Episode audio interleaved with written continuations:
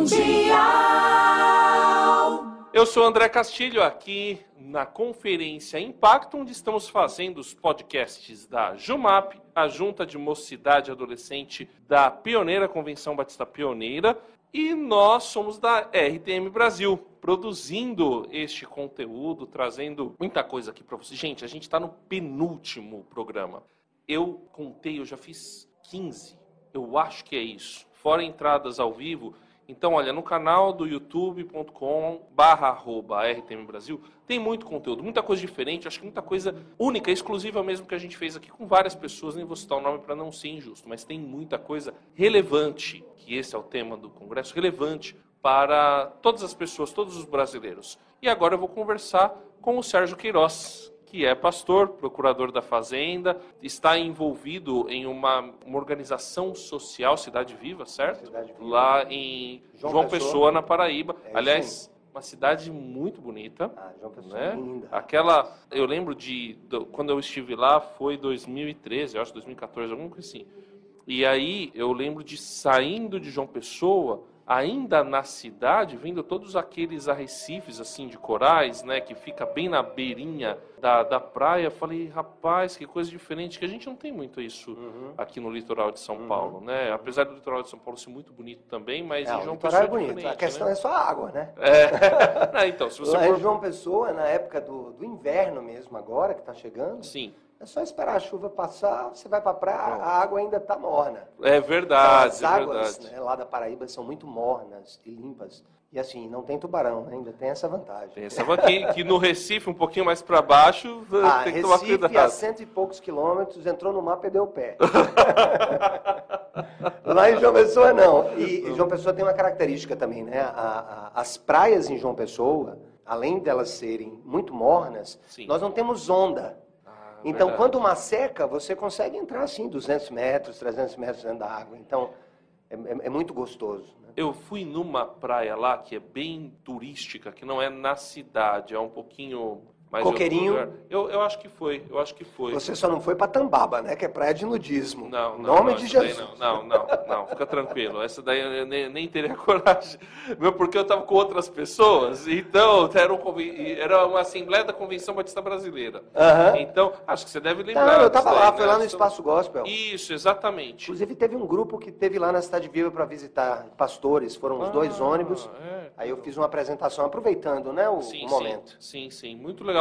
Ah, mas aí a gente foi, acho que foi a Coqueirinho que eu lembro de ficar sentado e vendo. A água entrava no, nos corais lá, né, naquela Aquela pedra. pedra, tal. então foi Coqueirinho, que você foi. Coqueirinho ou Tabatinga, que É. são assim, praias paradisíacas Cara, mesmo. em muito gostoso, muito gostoso. Mas enfim, então você tem. Isso é uma pergunta que eu queria te fazer, que é a seguinte: você é um procurador da Fazenda, é pastor, líder aí desse projeto, foi inclusive candidato ao Senado Federal no ano passado, e quer dizer, está na ponta de lança da liderança, digamos assim. Mas eu tô aqui nesse evento. E principalmente indo para aquela região, estou apontando aqui para a direita, pessoal, indo para lá, Aham. tem as agências missionárias. Ou tinha, né? Porque já está desmontando, o É, evento já está tá acabando. desmontando, é.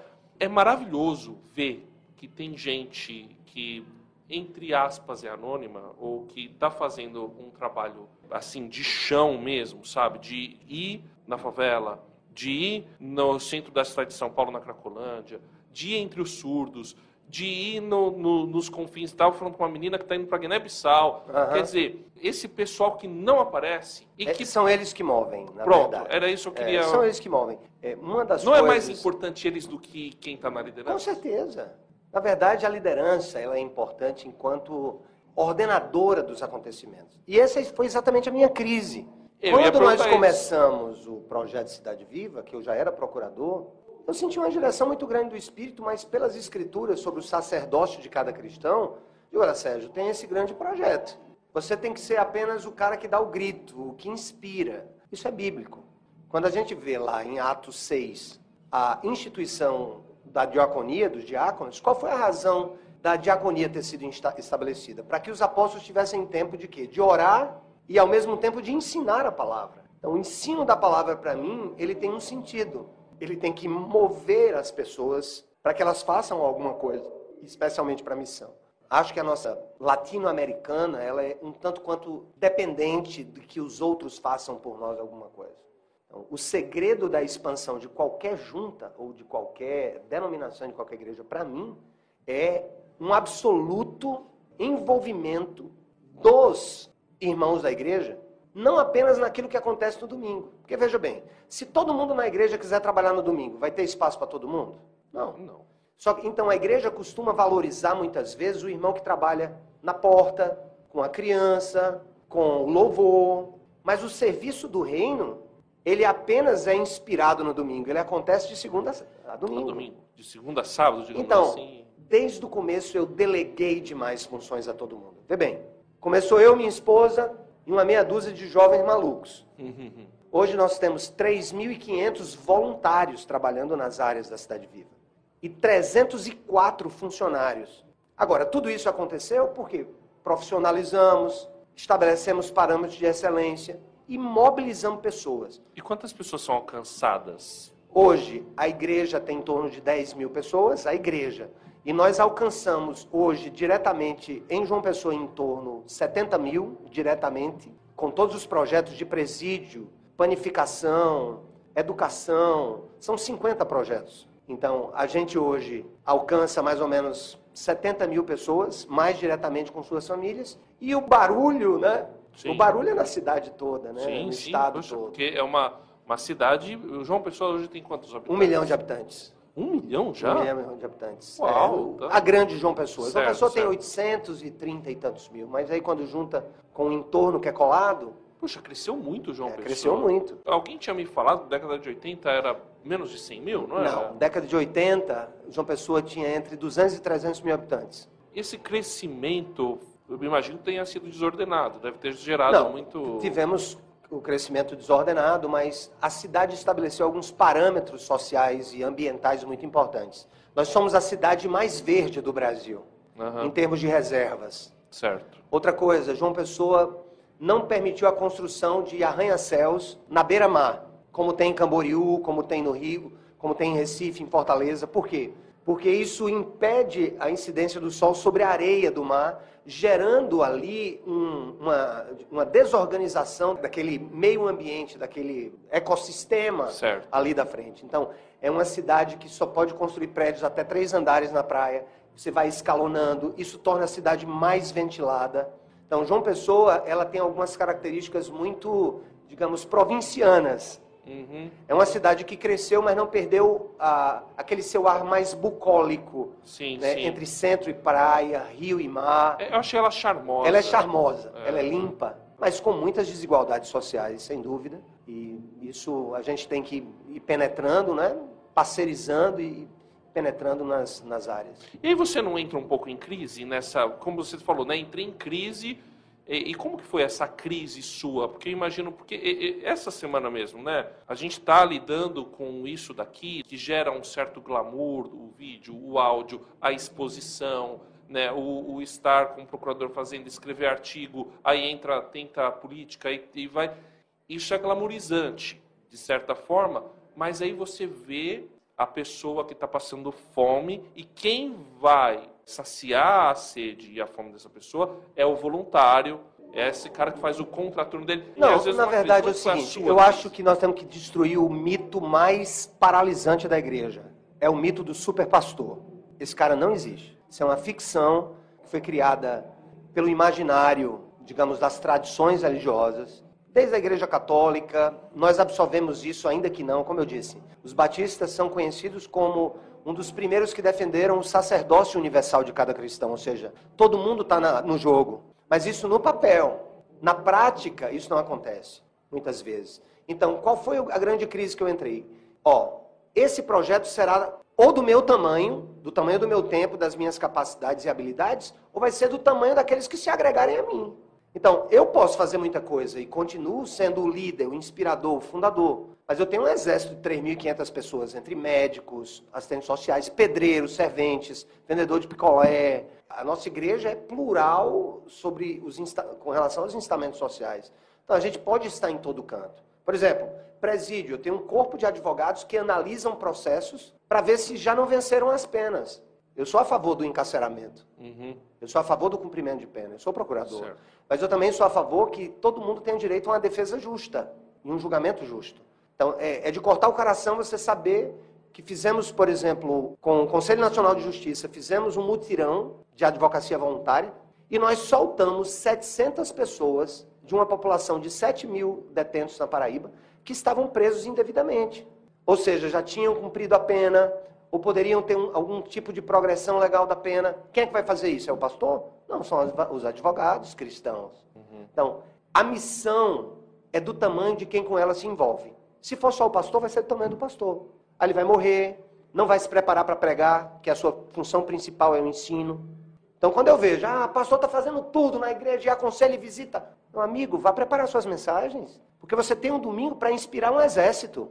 Então, quando você muda a ideia do domingo como algo que eu venho para me encher para mim, como lugar em que eu sou confrontado com a santidade de Deus, com a minha missão, e eu entendo que eu sou parte do jogo, aí a gente muda tudo. E outra coisa, a liberdade, né? Uhum.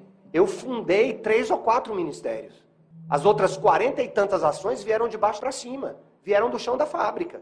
E como que você honra essas pessoas que trabalharam nesse grau? Bem, a gente honra, primeiro, eu acho que o que o mundo quer, na verdade, são espaços de significância. Todo mundo nasceu para ter um espaço de significância na obra de Deus. Então, na hora que o cara lidera, mesmo que seja um grupo pequeno, nós temos 450 grupos pequenos, mais ou menos. Não, 350 grupos pequenos, certo. né? Que são as igrejas nos lares. Na hora que o cara lidera, ele está assim, ele tá sendo valorizado, porque ele diz assim, não, eu não sou consumidor de um serviço eclesiástico. Eu sou provedor do amor de Deus através do meu ministério e da minha missão. Então isso muda tudo. Eu apareço muito pouco, por exemplo, a gente está tendo agora, acabou ontem, a maior festa regional do Nordeste, uhum. que nós ressignificamos e transformamos em um, uma plataforma evangelística. Tivemos 4 mil pessoas no primeiro dia, 3 mil e poucas no segundo, e ontem tivemos quase 8 mil pessoas. E eu não estava lá, eu estava aqui. Porque lá está acontecendo. Sobe um, diz uma coisa, faz uma coisa. Aqui a gente vê muito isso. Se a vida da igreja pudesse ser a reprodução do que acontece num congresso de jovens. Liberdade da galera fazer as coisas, e chamar, e pá, e falar, né, e estar tá ali, de se sentir útil, desde ser o, o chefe de cozinha até a pessoa que está ali vendendo um livro. Deus nos fez para sermos úteis. Nós não podemos ser legados a um ocupante de espaços eclesiásticos dominicais. E como que você organiza seu tempo nesse sentido? Como... Meu tempo, é, é, é porque... eu não sei. porque assim, você é Eu só sei, eu brinquei e eu disse ali, né, que quando eu fui ordenado aos 30, eu achei que ia viver, disse, será que eu vou viver só até os 33? Mas eu estava voltando da, da ONU, estava voltando de Genebra, quando fui o secretário nacional de proteção global, da Convenção Anual de Direitos Humanos da Organização das Nações Unidas. E eu vinha no avião, na segunda-feira fui fazer um exame, me sentindo bem, exame de rotina, e foi identificado que eu tinha 99% de obstrução em uma artéria do coração. O louco. Então eu poderia ter morrido discussando na ONU ou... No avião, né? Porque podia é. dar um então eu saí da sala de exame, o médico era amigo meu, ele me botou no carro dele e me levou para o hospital já para a implantação de um stent. Isso eu quero, eu quero dizer uma coisa para você. O nosso tempo é limitado, sempre será. Não Sim. ore para Deus lhe dar mais tempo. Isso é uma heresia. Você tem 24 horas e tem que ter ah, o sono. Senhor, se o dia tivesse 30 dias, não. É se você fosse menos tolo e usasse melhor seus, as suas 24 horas. Então, meu tempo, primeiro, prioridade número um, meu amor da minha vida, minha esposa. Se eu cair no meu casamento, tudo vai cair. Depois da minha esposa, meus filhos e meus pais. O Senhor, Samara, filhos e pais, trabalho e depois igreja. Que as pessoas confundem esse movimento frenético de ser tudo para todos. Quem é tudo para todos é Jesus, não é o pastor, não é o líder da igreja. E se ele incorpora essa ideia, ele dança. Eu tive problemas coronários por descuido com o meu tempo tempo de exercício, tempo de cuidar mais da minha saúde. Então foi um sinal para mim. Então eu quero lhe dizer o seguinte: eu nem sempre fui um bom gestor de tempo.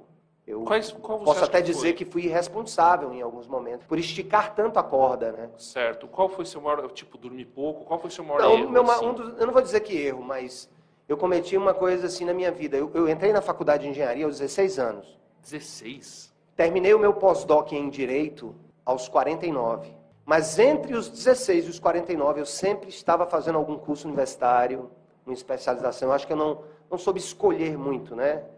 Eu estudei ininterruptamente em bancos acadêmicos dos 16 aos 49, ininterruptamente. Como professor também, numa parte disso. Então acho que eu não faria a mesma coisa hoje, eu teria escolhido outras áreas. Uma outra coisa que eu faria, talvez fizesse melhor hoje, era já organizar estruturas para crescer desde o começo, porque às vezes a gente espera o crescimento para organizar. E a Bíblia diz que eu tenho que ter vasilhas, senão o azeite não é multiplicado. Então, uh, os azeites, as vasilhas, na verdade, eu entendo como as estruturas que a gente prepara para que Deus derrame a graça. Então, eu teria feito isso de uma melhor maneira. Só que eu não imaginava que o projeto ia tomar proporção. A gente tinha um funcionário em 2004. Hoje nós temos 304 funcionários e 3.500 voluntários. Então, hoje, na verdade, nós somos uma instituição, talvez entre as 10 maiores instituições da Paraíba, contando com a iniciativa privada também. Certamente a maior fundação do Nordeste. Você é o pastor titular da sua igreja? Sou ainda o pastor titular, acredita? Então, e aí você falou, a função do pastor... Não me expulsaram. então, e aí eu fico com uma dúvida. A função do pastor, você falou, né, pelo que eu entendi, é pregar. Ele tem que...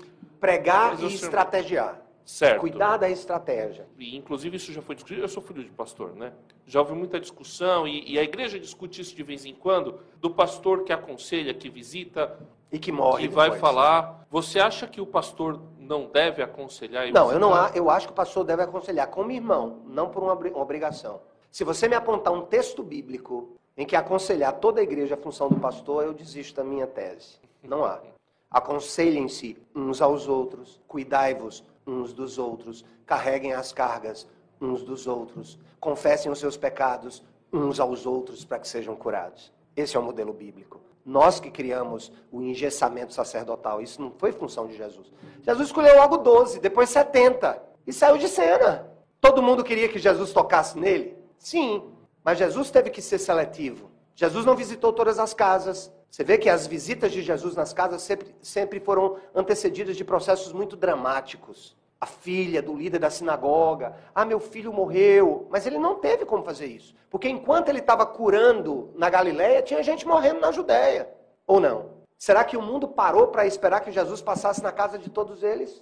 E o que dizer dos etíopes que Jesus sequer visitou? O que dizer dos sírios que Jesus sequer visitou? O que dizer de Decápolis, que Jesus deu só uma passada para expulsar demônio lá no, endemoniado de Gadara? Então, Jesus estabeleceu um modelo muito claro e João 20, 21, o Evangelho, é muito claro. Assim como o Pai me enviou, eu também vos envio. Ele não está enviando o pastor, ele está enviando a igreja. E o pastor é o líder que faz com que a igreja se lembre disso todo dia. Agora você pergunta, pastor, você faz casamento? Faço de vez em quando, mas eu não tenho como fazer. Eu cheguei a fazer na Cidade Viva, em um ano dado, 51 casamentos no ano. E é, quase perco o meu. Porque a igreja cresceu. Como é que eu, eu vou estar em todo canto, em lugares?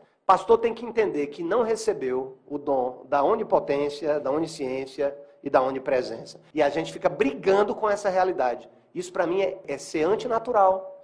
E aquele pastor de igreja pequena que tem como vocação o não, aconselhamento? Se o pastor é de igreja pequena, tem como vocação a igreja pequena, ótimo. Mas quem disse que a igreja tem que continuar pequena, meu amigo? Será que ela não está pequena porque é o pastor que faz tudo? Essa é a pergunta que a gente tem que fazer.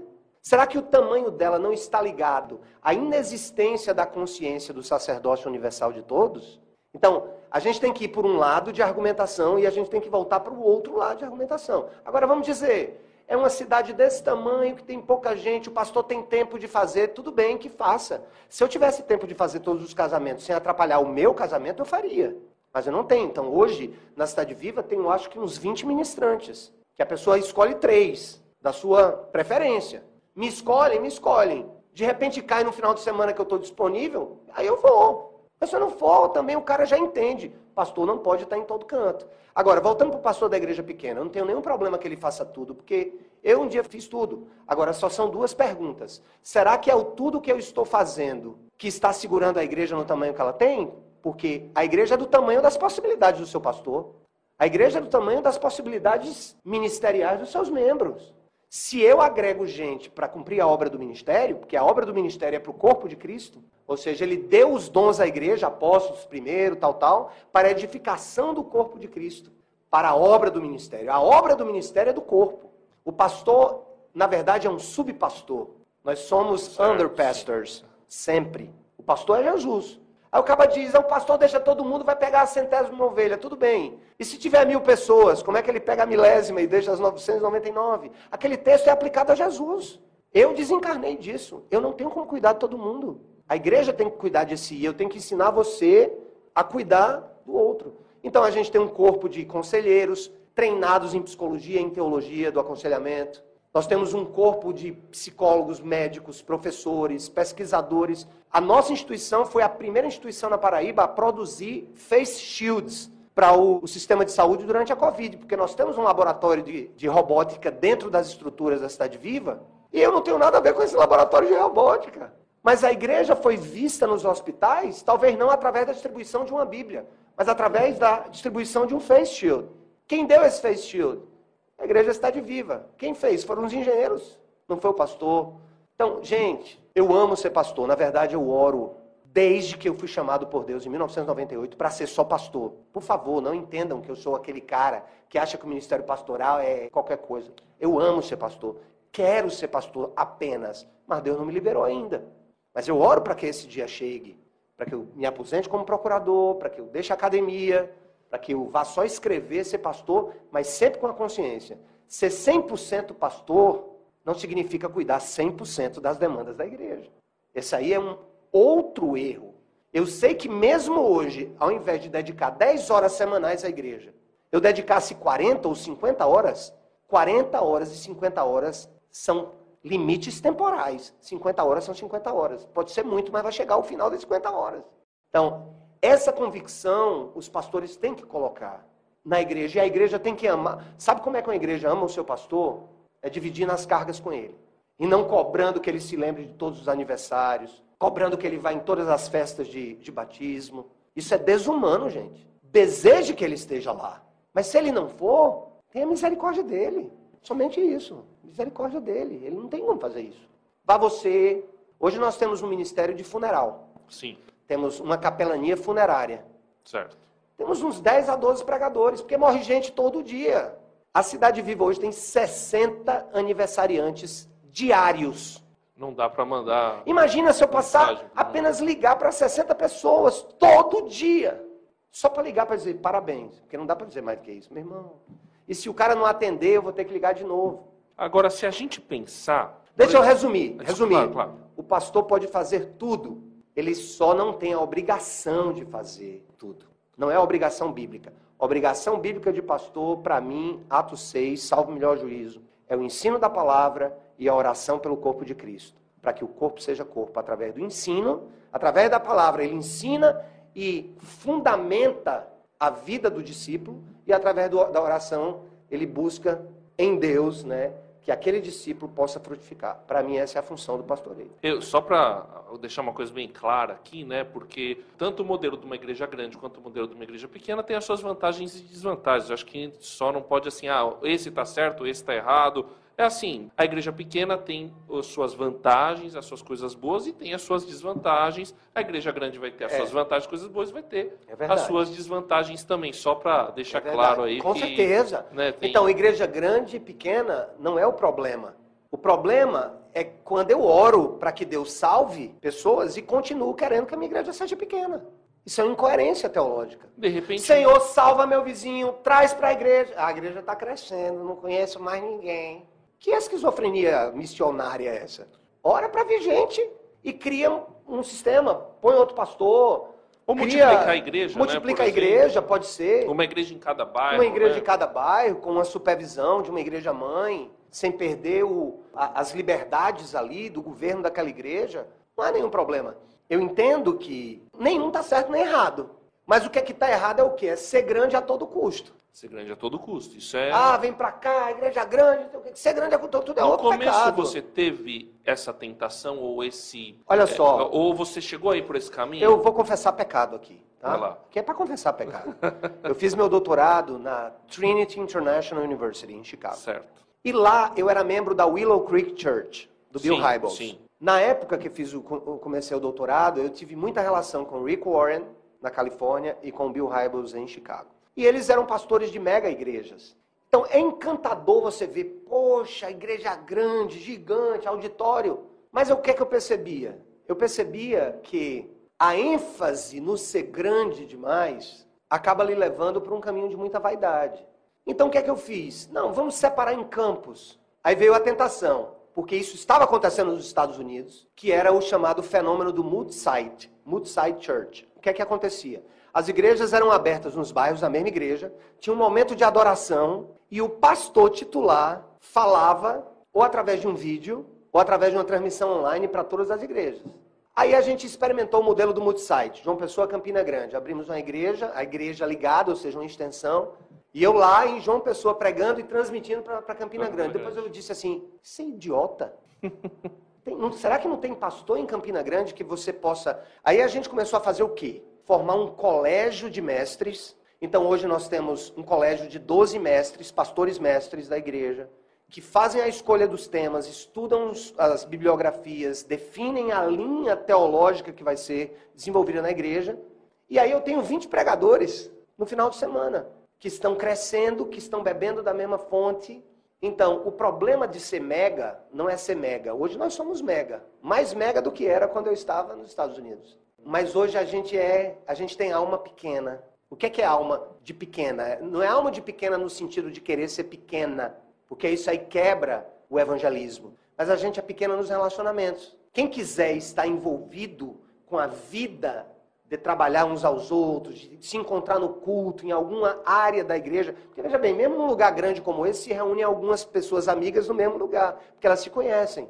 Eu não preciso conhecer todo mundo na igreja, vocês não precisam conhecer todo mundo na igreja de vocês. Mas vocês precisam conhecer pessoas para que vocês vivam os mandamentos recíprocos. Então, hoje, eu não estou nem aí com o crescimento, está crescendo. Igreja vai crescendo, crescendo, batizando, crescendo, crescendo. A gente ajuda na plantação de outras igrejas também. A gente faz parceria através da rede Cidade Viva de Igrejas para que igrejas reformadas, missionais, engajadas com a sociedade, possam estar ali levando o evangelho mesmo, mas ao mesmo tempo envolvidas né, com as questões. E tem sido muito bom isso. Legal. Então, você foi no ponto. Não é ser grande nem pequeno. Você não pode ser pequeno e orar para que Deus mande gente, porque você está sendo incoerente. E você não pode ser grande por ser grande. Você tem que ser grande mantendo relacionamentos de discipulado menores. Sérgio Queiroz, é, como que o pessoal te encontra nas redes sociais? Meu Instagram é Sérgio Queiroz Oficial. Certo. Sérgio Queiroz com Z Oficial. O Instagram da Cidade Viva é Cidade Viva, arroba Cidade Viva. Então, no, no da Cidade Viva dá para conhecer mais coisas, né? E no meu dá para conhecer um pouco do que eu penso, as minhas ideias. Eu também trabalho no campo do combate à corrupção. Né? O meu pós-doc em Direito é em Educação como Prevenção de Corrupção e uma sugestão de alteração da legislação brasileira. Uhum. Inclusive, Deltan Sim. ia encampar o Sim. meu projeto, o meu projeto de conclusão do pós-doc, infelizmente saiu. Também atuo nessa área. Ensino, procuradoria, igreja, e estou escrevendo, né? Eu tenho dois Legal. livros pela Mundo Cristão, é Igrejas que Transformam o Brasil e Gloriosas Ruínas, que tenho acho que um ou dois exemplares ainda aqui na Jumap, de Gloriosas, eu não sei se acabou. Mas se tiver alguma coisa, eu vou para lá agora assinar livros, né? Legal. E bater papo com alguém que queira fazer alguma pergunta. Legal. Então, é basicamente isso. Mas eu quero Não. também falar da minha mulher, né? Porque minha mulher é, é tudo para mim depois de Jesus, né? O, o, Instagram dela é Samara Queiroz Oficial. Legal. Samara tem um lindo testemunho, foi curada é. de um leiomiosarcoma, Puxa. um câncer raríssimo e de alta letalidade. Samara Queiroz Oficial e ela fala para a mulher.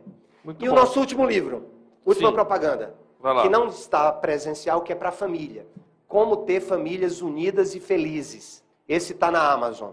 Como ter famílias unidas e felizes está na Amazon. E os pastores que estão aqui podem ir no estande da Convenção Batista Pioneira, pegar o seu kit da Eclésia, Gestão de Igrejas, e você que está acompanhando essa entrevista depois, Eclésia, E-K-L-E Vai me pagar por essa propaganda aqui. .com.br. Tá pagando o evento, então já tá bom.